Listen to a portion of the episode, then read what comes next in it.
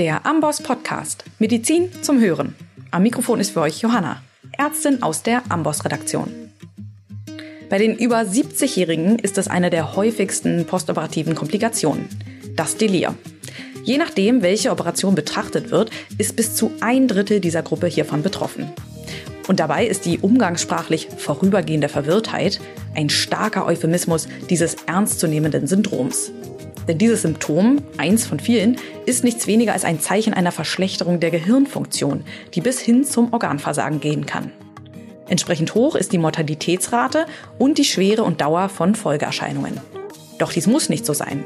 Durch umfangreiche, aber einfache Präventionsmaßnahmen sowie ein sorgfältiges Screening ließe sich eine Vielzahl der Delirien reduzieren. Ein flächendeckender Einsatz von standardisierten und strukturierten Präventions- und Interventionsprogrammen in Krankenhäusern sollte daher das Ziel unserer Gesundheitsversorgung sein. Da dies leider noch nicht erreicht ist, wollen wir den World Delirium Awareness Day am 16. März zum Anlass nehmen, heute und nächste Woche in einer Doppelfolge dieses Thema nochmal in den Fokus zu rücken und so ein besseres Bewusstsein für die Schwere dieses Syndroms sowie die Möglichkeiten bei der Behandlung postoperativer Delirien zu schaffen. Und dazu spreche ich heute mit zwei Oberärztinnen für Anästhesiologie an der Charité Berlin. Frau Dr. Fatima Jürek und Herr Dr. Friedrich Borchers forschen nicht nur viel zu diesem Thema, sie sind auch täglich mit dem Screening und der Prävention von Delirien beschäftigt und teilen heute mit uns ihre Expertise. Ja, und jetzt freue ich mich, dass Sie in diesen turbulenten Zeiten zu mir zugeschaltet sind. Herzlich willkommen, Frau Dr. Jürek und Herr Dr. Borchers. Ja, vielen Dank für die Einladung. Danke für die Einladung. Herr Borchers, wir fangen einfach mal an, nochmal mit einer aufklärenden Frage. Können wir uns zu Beginn nochmal angucken, was eigentlich ein Delir ist? Können Sie uns das nochmal erklären, wie wir Mediziner das definieren? Ja, gerne. Ähm, das Delir ist eigentlich eine psychiatrische Diagnose. Und das Delir, das ist auch ganz wichtig, das ganz am Anfang nochmal so exponiert zu benennen, ist keine eigenständige Erkrankung. Das Delir ist ein Syndrom, und dieses Syndrom ist definiert über das Diagnostic and Statistical Manual in der Version 5, also der Bibel sozusagen der Psychiater, ähm, anhand von Kriterien. Und diese Kriterien, ähm, da gibt es fünf Stück inzwischen, zwei Kernkriterien und drei weitere. Vielleicht bleibe ich bei den Kernkriterien erstmal stehen. Das, was beim Delir im Vordergrund steht, ist eine Aufmerksamkeitsstörung. Dieses Kriterium muss erfüllt sein. Dazu kommt, und das ist das zweite Kriterium, das erfüllt sein muss, eine Änderung des Patienten im Vergleich zu seinem Zustand vor Eintreten des Delirs. Also, das ist auch wichtig, wir müssen die Patienten in ihrer Historie begreifen. Wir müssen wissen, wem wir da im Krankenhaus begegneten und wie er vorher bezüglich seiner kognitiven Funktion war.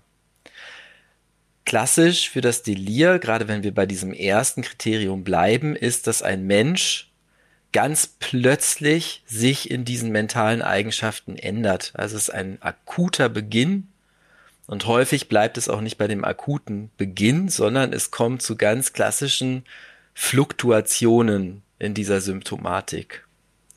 Also der akute Beginn, eine Änderung vom Ausgangszustand des Patienten als ein Kernkriterium, plus hinzu kommt eine Aufmerksamkeitsstörung und mit diesen beiden Kriterien müssen sich dann zwei oder eins von weiteren Kriterien paaren, damit ich diese Diagnose Delir auch vergeben kann.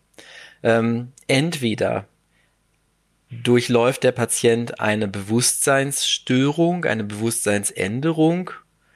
Auf das Screening gehen wir später ja noch ein. Das ist sicherlich auch nochmal getrennt zu ja, beleuchten oder zu besprechen, wie man für ein Delir screent. Aber bezüglich dieser Diagnose kann es also zum Beispiel zur Agitation kommen oder aber zu einer Bewusstseinsminderung. Ähm, und das muss auch nicht immer gleich sein, sondern ich hatte ja die Fluktuationen schon beschrieben. Es kann also sein, dass der Patient durch Phasen einer Hypovigilanz läuft oder aber durch Phasen der Agitation und das häufig auch im Wechsel. Das ist also ein weiteres Kriterium. Ein anderes Kriterium ist eine inhaltliche Denkstörung. Das heißt, der Patient hat etwas wie einen Filter auf seinen Augen. Also er kann äh, bezüglich der Verarbeitung der Umgebungsreize nicht mehr koordiniert diese Reize einordnen und das führt dann zu Symptomen wie zum Beispiel Delusionen, also Verkennung der Umgebung. Das kann auch zu teilweise wahnhaften Symptomen führen, dass plötzlich jemand meint, ähm, oh weh, es geht hier gar nicht darum, mir zu helfen, es geht hier darum, dass jemand Gift für mich anmischt und mich heute Nacht dann umbringt. Also das sind so Klassiker eines akuten Delirs. Ähm, und dann ist nach DSM 5 ein abschließendes Kriterium hinzugekommen und da bin ich auch jetzt wieder am Anfang der Antwort angekommen, nämlich es handelt sich nicht um ein eigenständiges Erkrankungsbild, sondern es ist ein Syndrom. Das heißt, es muss einen medizinischen Auslöser geben und da reicht zum Beispiel eine Operation aus. Ich glaube, Frau Jurek und ich sind beide in diesem Kerngeschäft äh, postoperatives Delir anzusiedeln. Ähm, also da reicht eine medizinische Auslö ein medizinischer Auslöser wie die Operation aus. Es können aber auch Medikamente sein, die das auslösen, Infektionen, die das auslösen. Das ist ähm, etwas, was, ja, das sind eigentlich die Kriterien und das ist die Definition eines Delirs. Vielen Dank. Und Sie haben ja auch schon so ein bisschen angesprochen, dass es eben verschiedene Phasen beziehungsweise verschiedene Typen geben kann. Und wir wollen darauf auch nochmal und auf das komplette klinische Erscheinungsbild später bei der Diagnostik kommen. Jetzt wollen wir erstmal nochmal am Anfang die Epidemiologie uns angucken, weil das ist wirklich sehr beeindruckend. Bei den über 70-Jährigen ist das Delir ja die häufigste postoperative Komplikation. Frau Dr. Jürik, wie häufig ist das Delir denn insgesamt? Das kann man ähm, pauschal jetzt nicht für alle 70-Jährigen durch die Reihe weg hin sagen. Es hängt mit den Risikofaktoren ab, die der Patient mit sich bringt. Es hängt aber auch sehr stark von den Maßnahmen, die der Patient im Krankenhaus erhält, ab. Das heißt, wenn eine große Operation bevorsteht mit einem hohen Blutverlust, mit postoperativen starken Schmerzen, die zu erwarten sind und auch Medikamenteneinfluss, äh, dem der Patient ausgesetzt ist oder die Patienten ausgesetzt sind, das alles spielt eine Rolle. Wir beobachten, und das haben eben wissenschaftliche Arbeiten ähm, gezeigt, dass bei herzchirurgischen Operationen beispielsweise die höchste Inzidenzrate für postoperatives Delir liegt.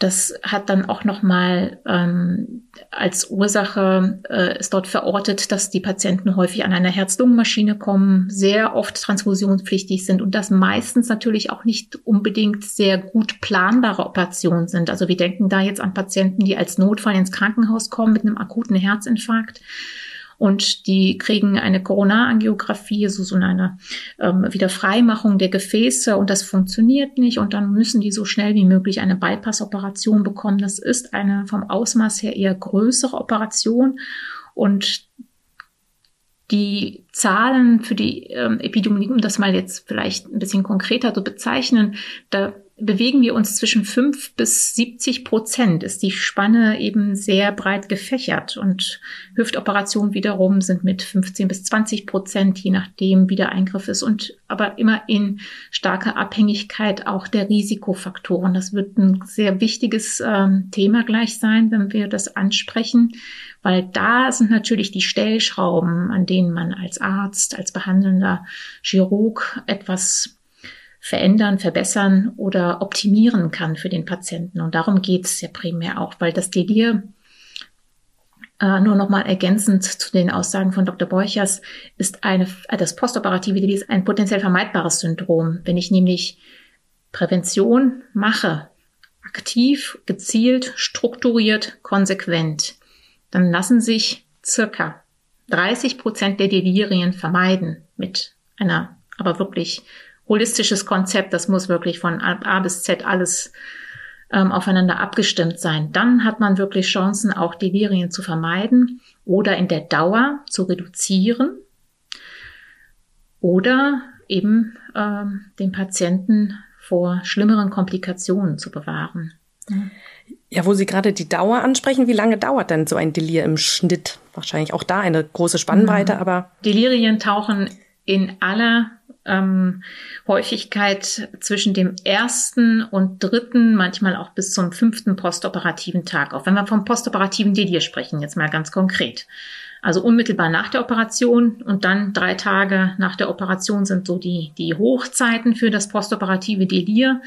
Und da empfehlen auch die Leitlinien der Europäischen Union, ähm, Anästhesiologie, Society of Anesthesiology, die ESA-Guideline, empfiehlt dort eben das Screening unbedingt konsequent durchzuziehen. Ähm, wir äh, denken, dass bis zum fünften postoperativen Tag, gerade bei Patienten, die hohe Risikofaktoren haben, unbedingt auch gescreent werden sollte. Und wenn man richtig gut ist, dann macht man es bis zum siebten postoperativen Tag oder gar bis zur Entlassung. Alles klar. Sie haben ja jetzt angesprochen, Risikofaktoren, Prävention ist wichtig und das Screening, auch das sind alles die Punkte, die wir heute besprechen wollen. Ähm, und was Sie auch angesprochen haben, ist eben, dass es Folgeerkrankungen geben kann oder Folgeerscheinungen, Komplikationen. Und zwar nicht nur für den Patient, die Patientin, sondern natürlich ist das ja auch ein, ist ein intensivmedizinisches, wir haben gesagt, nicht Krankheitsbild, sondern Syndrom. Und das hat natürlich auch einen Rattenschwanz nach sich, auch allein was den Aufenthalt anbetrifft, den ganzen Ablauf. Herr Borchers, wie steht es denn darum? Nach so einem postoperativen Delir. Hm. Ich würde gern tatsächlich ein bisschen früher ansetzen, denn ähm, Sie haben ja gefragt, wie lange so ein Delir eigentlich dauert. Und das ist ganz entscheidend, auch für die Mitbeurteilung der Spätfolgen.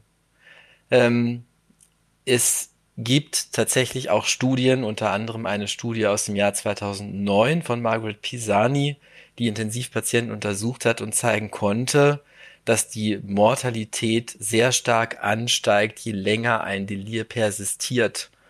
Und das hört nicht einfach so auf, das Delir. Manchmal, ja, aber keine eigenständige Erkrankung. Die auslösende Ursache, die muss suffizient behandelt werden. Das heißt, wir machen, wenn ein Patient Delir zeigt, unmittelbar und wirklich unmittelbar eine Ursachensuche, um dieses diese auslösende Etiologie in den Griff zu bekommen. Und wenn das nicht gelingt, dann kann das Delir auch lange, lange, lange dauern.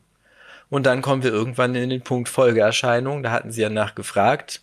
Wenn Angehörige berichten, ich erkenne meinen Angehörigen gar nicht wieder, der war ganz anders, als er ins Krankenhaus gegangen ist. Jetzt kriege ich hier eigentlich einen ängstlichen, nicht mehr orientierten Menschen, der zwischendurch aufgeregt ist, seine Emotionen nicht mehr unter Kontrolle halten kann, sich plötzlich verläuft, Dinge vergisst, mich beschimpft, obwohl er das nie gemacht hat. Also das, das sind dann Dinge, die man hört und die sind dann ja schwieriger zu behandeln. Wir wissen eigentlich auch gar nicht, wie wir das behandeln sollen. Ich würde mich freuen über Rückmeldungen aus dem Auditorium, wenn jemand da gute Ideen hat, wie man, wenn diese Prozesse schon so weit fortgeschritten sind, dann eine sinnhafte Behandlung und womit und dann auch noch evidenzbasiert einleiten kann. Da würde ich mich sehr über Ideen freuen. Also da merken wir schon wieder, die Prävention ist das A und O. Und wie gesagt, es muss schnell passieren und das, die Zahnräder müssen aneinander greifen. Das gucken wir uns gleich an. Also ich höre da schon raus. Wir wollen auch nochmal dieses Vorurteil oder diese falsche Bezeichnung in der, der Vergangenheit uns angucken mit einem Durchgangssyndrom hat das gar nichts zu tun, denn diese Bezeichnung hat ja suggeriert, dass das eine passagiere Erkrankung ist, die vorbeigeht und dann ist alles wieder gut. Aber Sie haben gesagt, es gibt viele Folgeerscheinungen. Wie sieht's denn wirklich aus mit Aufenthaltsdauer, Letalität? Was ich gelesen habe, die Patienten liegen länger einfach auch danach noch auf Normalstationen als die, die keine Deli erfahren haben. Das OP-Ergebnis, also wenn sie vielleicht eine Hüfte bekommen haben, sie haben häufiger Infektionen, sie haben häufiger Komplikationen des chirurgischen Eingriffs an sich, wo man jetzt denkt, hat vielleicht gar nichts mit dem Delir zu tun, als Patientinnen ohne Delir und sind auch häufiger pflegebedürftig in der Folge. Mhm. Das sind alles Sachen, die ich mir jetzt so angelesen habe, aber aber ähm, ich hoffe, ja. von Ihnen aufgeklärt zu werden. Ja, das ist richtig. Ähm, also das alles hängt natürlich wiederum damit zusammen, dass Patienten im Delir tatsächlich weniger compliant sind, um an ihrem Genesungsprozess aktiv mitwirken zu können. Das heißt, derjenige, der die Hüfte bekommen hat, der Patient nach Hüftoperation, soll ja früh wie möglich mobilisiert werden.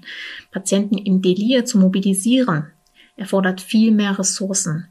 Die Patienten sind entweder, wenn sie im hypoaktiven Delir sind, so platt in Anführungsstrichen und demotiviert und äh, einfach nicht in der Lage, einfach kraftmäßig auch nicht in der Lage, ihre Reserven zu mobilisieren und aufzustehen.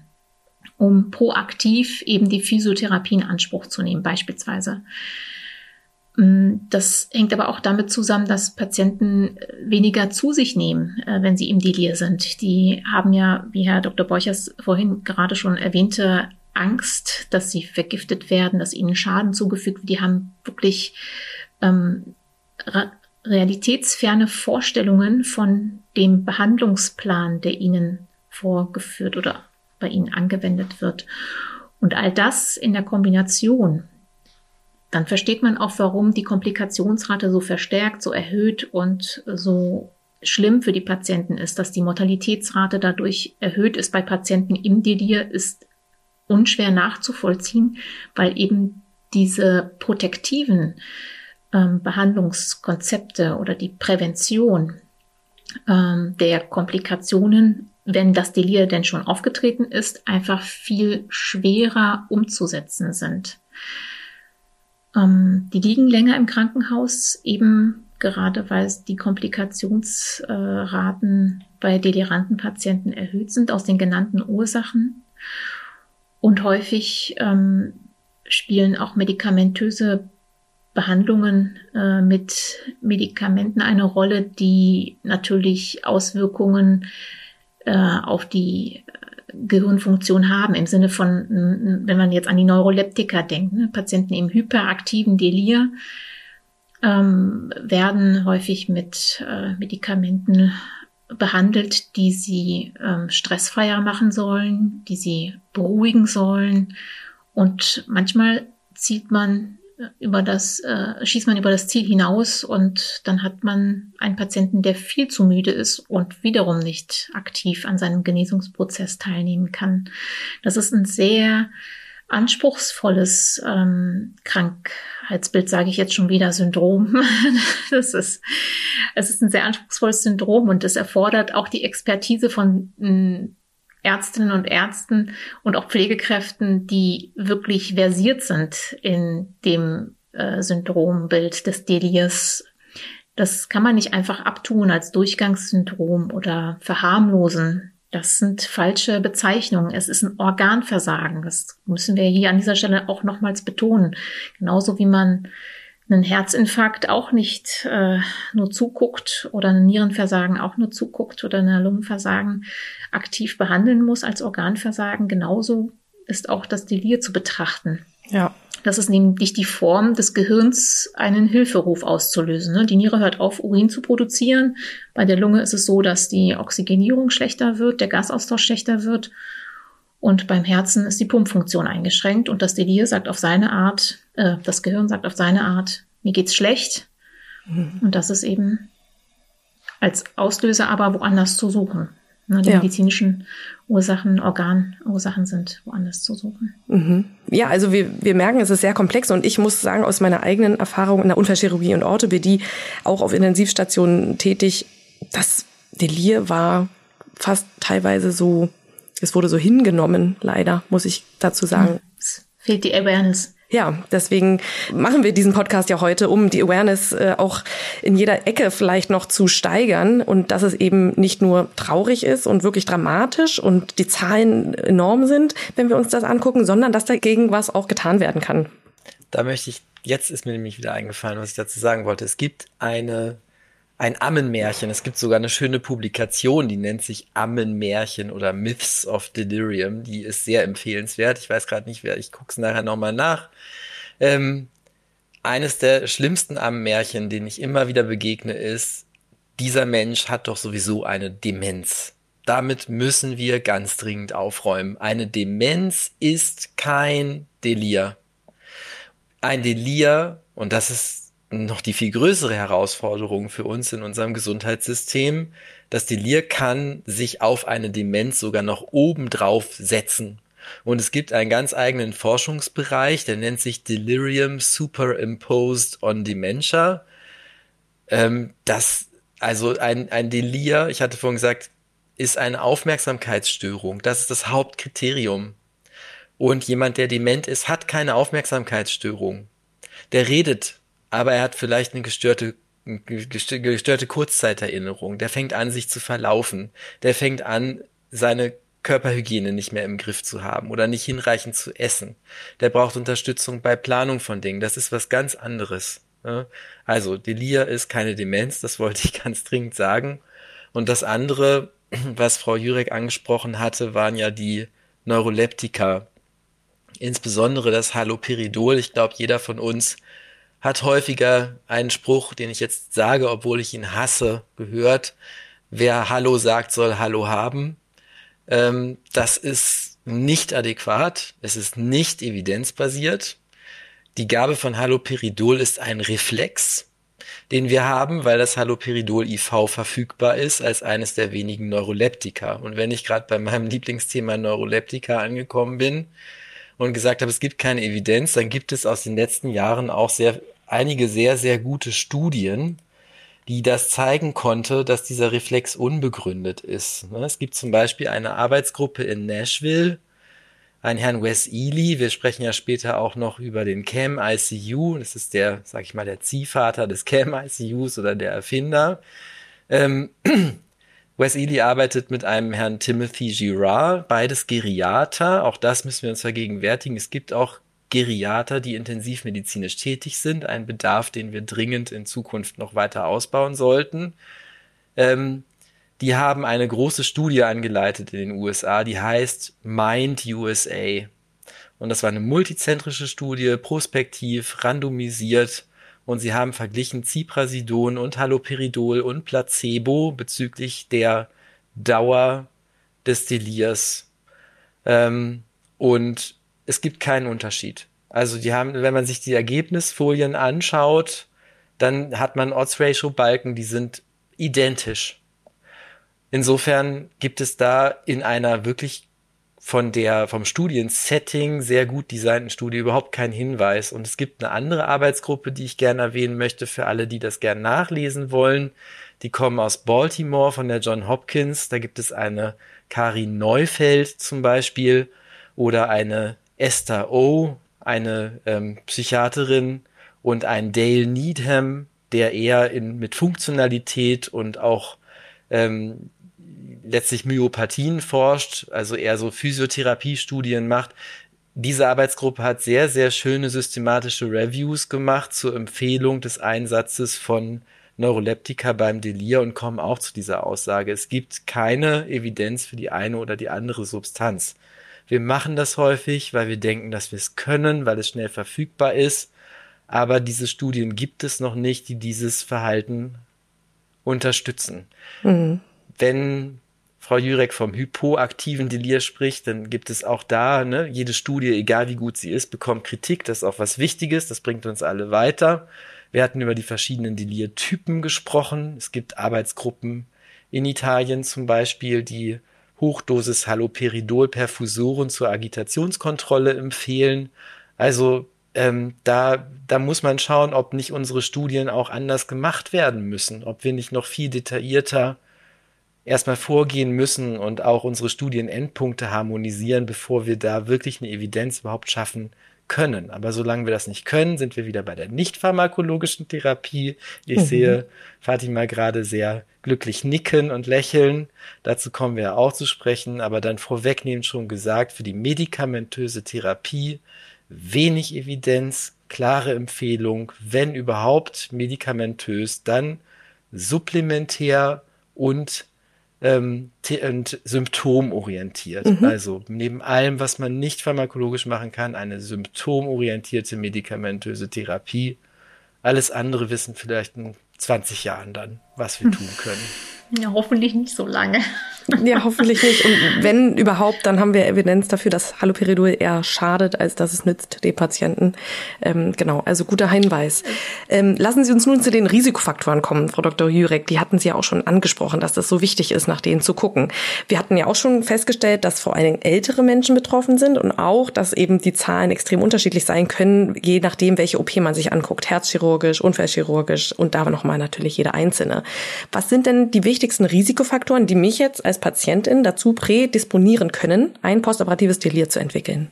Mhm. Ja, Sie haben schon das richtige Stichwort gesagt. Prädisponierende Risikofaktoren unterscheiden wir von sogenannten präzipitierenden Risikofaktoren. Dazu gibt es ein sehr anschauliches, ähm, schönes Modell von Sharon Inouye. Die forscht seit über 20 Jahren. Ich glaube, die Publikation ist aus 1998, wenn ich mich nicht irre, und ähm, heißt Delir bei älteren Patienten, Delir in Elderly.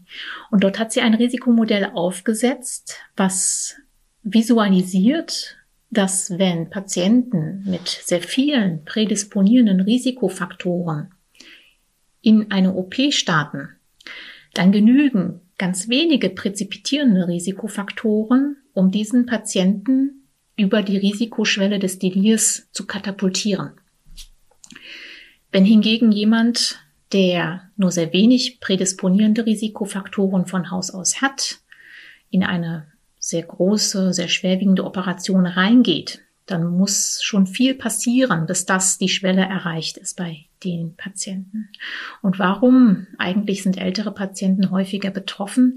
Das hängt damit zusammen, dass mit steigendem Alter die Diagnosenanzahl steigt, die Medikamente, die Patienten einnehmen, zunehmen, auch der Abbau der kognitive Abbau vielleicht schon in irgendeiner Art und Weise begonnen hat, dass Patienten nicht mehr so mobil sind. Wir sprechen von Frailty, Gebrechlichkeit. All diese Dinge sind Risikofaktoren. Und mit dem Alter sind diese Dinge eben häufiger zu sehen bei den Patienten. Deswegen ist Alter so äh, immer wird, wird, wird, wird an erster Stelle genannt. Dabei ist es vielleicht, äh, gibt es auch 70-jährige oder 80-jährige Patientinnen und Patienten, die durchaus noch sehr fit sind, sowohl körperlich als auch physisch und äh, mental noch durchaus in der Lage sind, alles eigenständig zu machen und zu reisen.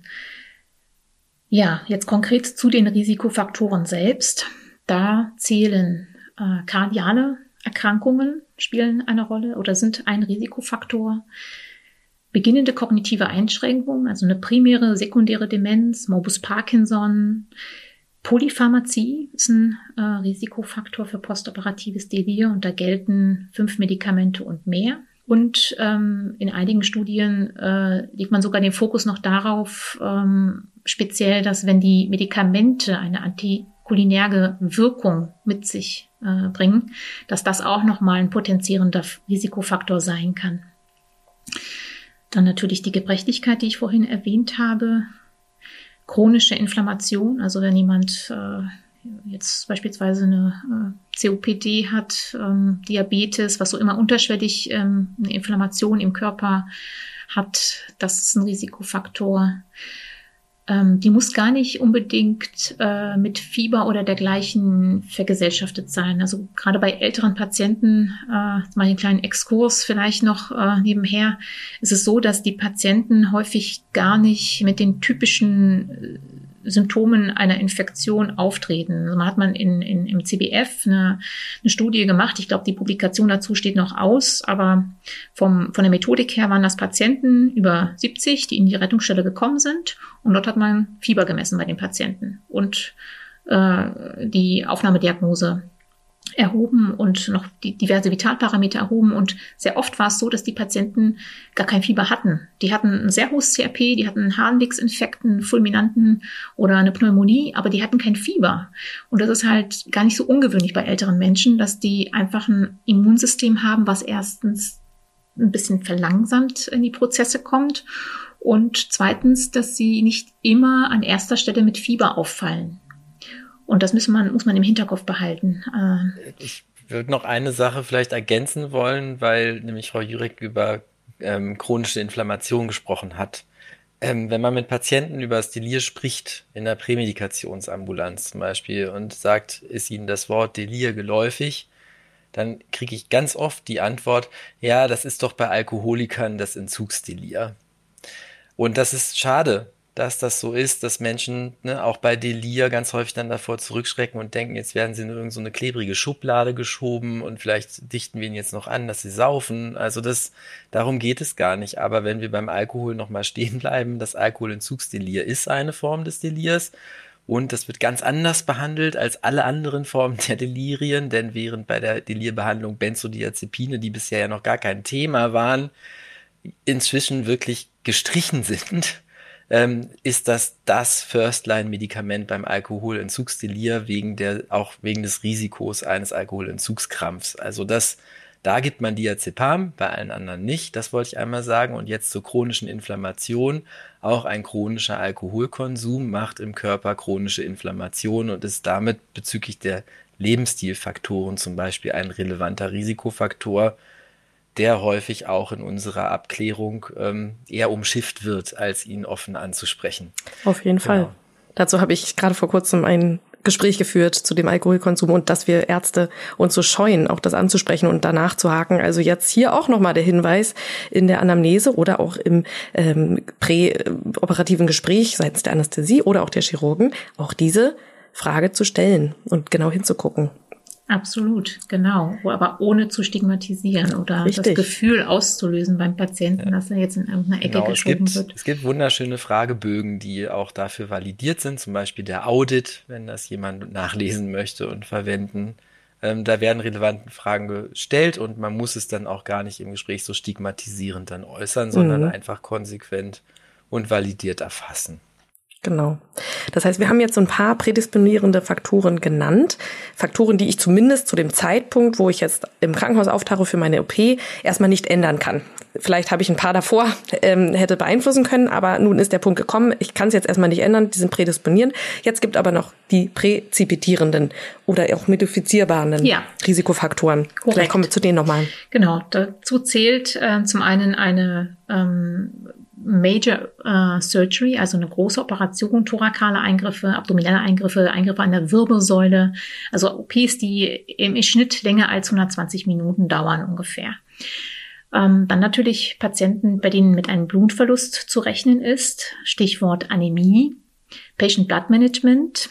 Hm, ist so etwas stiefmütterlich in den letzten Jahren äh, behandelt worden, kommt jetzt wieder äh, ganz groß ins Rennen, auch gerade weil eine chronische Anämie einer der Risikofaktoren, einer der prädisponierenden Risikofaktoren und da könnte man zum Beispiel schon bei den prädisponierenden Risikofaktoren modifizieren, ähm, einer davon ist.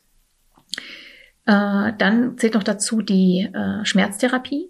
Also welche Art von Schmerztherapie mache ich beim Patienten? Habe ich die Option, ein Regionalverfahren anzuwenden für die Schmerztherapie, um systematische ähm, Wirkung von Opiaten beispielsweise zu reduzieren? Weil Opiate sind auch ein Risikofaktor. Allerdings ist auch Schmerz ein Risikofaktor für postoperatives Delir. Also beides ist schlecht.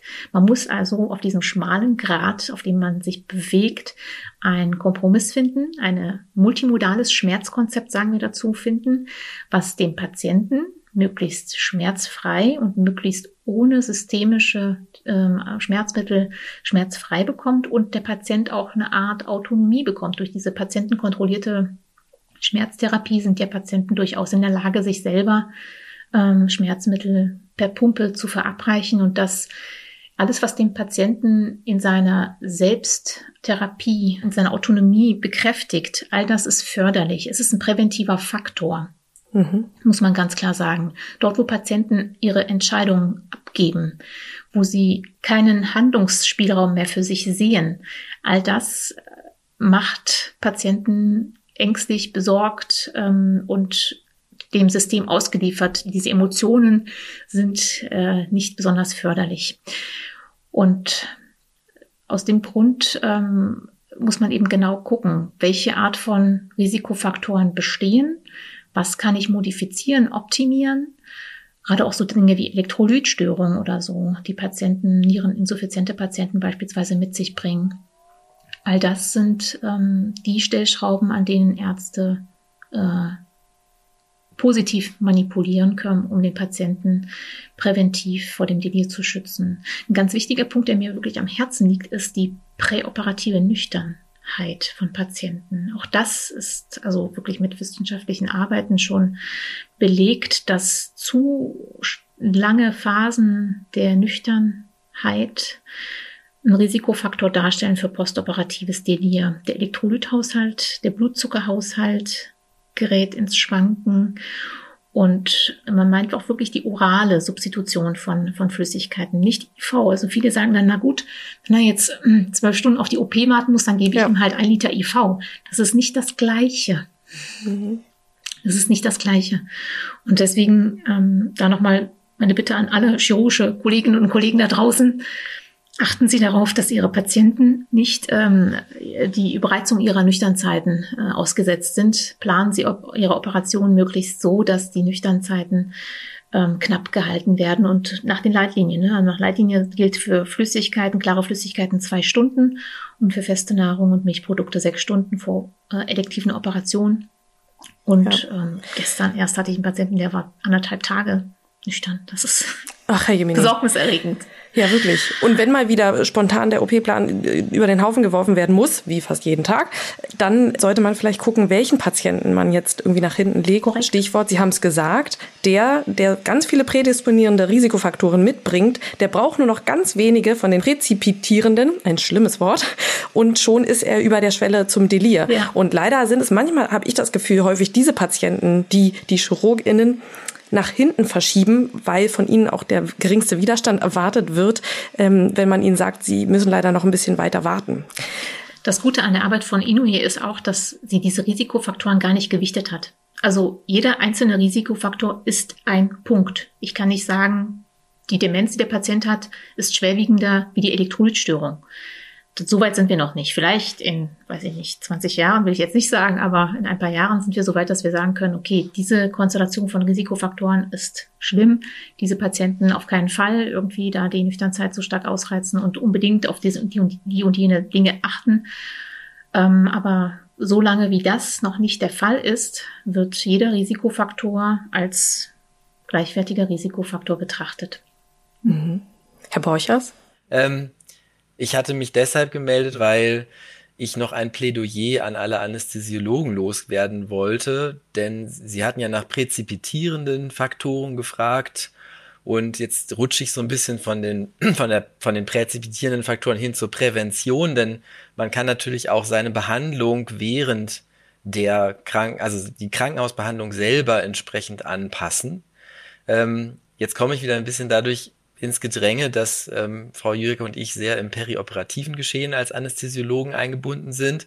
Das Delir ist kein typisches Problem der Anästhesiologie. Nein, es ist vielleicht ein ganz stark ausgeprägtes Problem auf der Intensivstation, aber mir ist es auch ganz wichtig zu sagen, es hört nicht auf der Intensivstation auf. Ja. Es ist kein Intensivstationsproblem, sondern auch die Normalstationen sind dringend dazu aufgerufen, sich an Präventionsmaßnahmen zu beteiligen. Frau Jurek zum Beispiel kämpft sehr für einen Qualitätsvertrag aktuell ähm, und ist schult Teams auf Normalstationen. Auch dieses Wort Team ist mir ein Herzensanliegen. Es sind nicht die Ärzte, die Pflegekräfte, die Physiotherapeuten. Wir sind ein Behandlungsteam und jeder hat einen ganz wichtigen Stellenwert. Insofern ähm, müssen wir da gemeinsame Wege finden.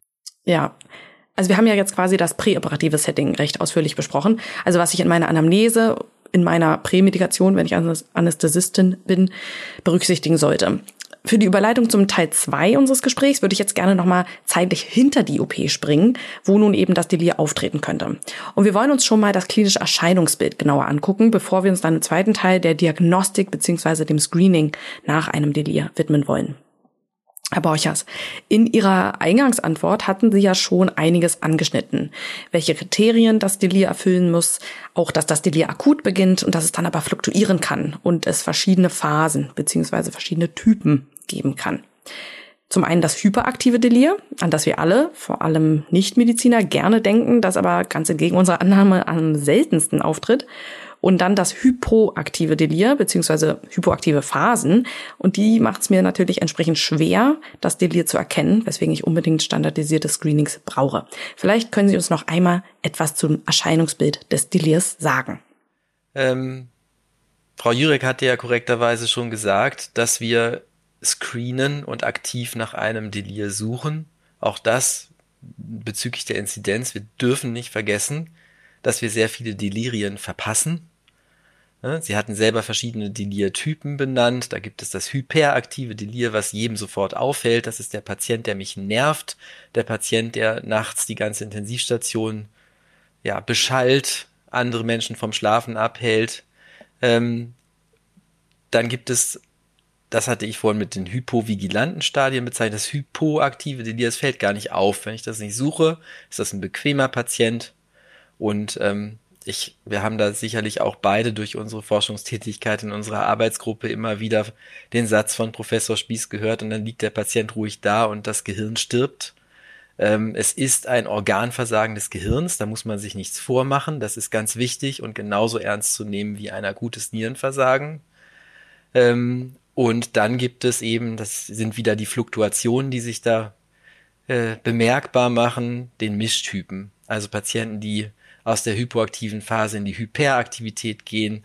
Häufig treten die Hyperaktivitäten im späteren Nachmittags, frühen Abendverlauf ein, wenn draußen die Dämmerung einsetzt. Es kommt zu einer veränderten zirkadianen Rhythmik, die sich bemerk bemerkbar macht. Also da sind ordentlich viele Symptome, die da zusammenkommen. Und jetzt die Frage, wie lange dauert das? Und vielleicht hilft es, ähm, wenn man sich nochmal klar macht, warum kommt das eigentlich von jetzt auf gleich? Der Patient ist jetzt ganz normal gewesen oder im Kontakt unauffällig und plötzlich geht's los. Ähm, wir glauben, und das kann man in einigen Tiermodellen auch zeigen und ähm, in klinischen Studien die Inflammationswerte mit berücksichtigen, dass das Delir sehr wahrscheinlich beruht auf inflammatorischen Prozessen, die getriggert werden, eben einmal über operatives Trauma, über ähm, Infektionen, die getriggert werden, auch über vielleicht schwindende Kontrolle über medikamentöse Nebenwirkungen von bestimmten Medikamenten. Und diese Inflammation des Gehirns, die setzt plötzlich ein und die dauert lange fort. Ja, sehr interessant. Ich denke, jetzt haben wir alle nochmal ein besseres Verständnis für das Delir entwickeln können. An dieser Stelle beenden wir aber den ersten Teil unseres Gesprächs. Im zweiten Teil machen wir dann mit dem Screening, also der Diagnostik weiter. Wir gehen auf die Ursachenfindung ein und sprechen vor allem über das große, große Thema der Delirprävention. Ich freue mich, wenn ihr dann wieder dabei seid. Bis dahin könnt ihr gerne im aktualisierten und komplett neu überarbeiteten Amboss-Kapitel zum Delir nach- und weiterlesen. go.amboss.com slash Delir ist der Link, der euch zu diesem umfangreichen Thema bringt. Für heute verabschiede ich mich und sage Tschüss, bis zum nächsten Mal. Den Amboss-Blog findest du unter go.amboss.com slash blog. Alle Infos zum Amboss Podcast und der Amboss Wissensplattform findest du unter go.amboss.com slash podcast.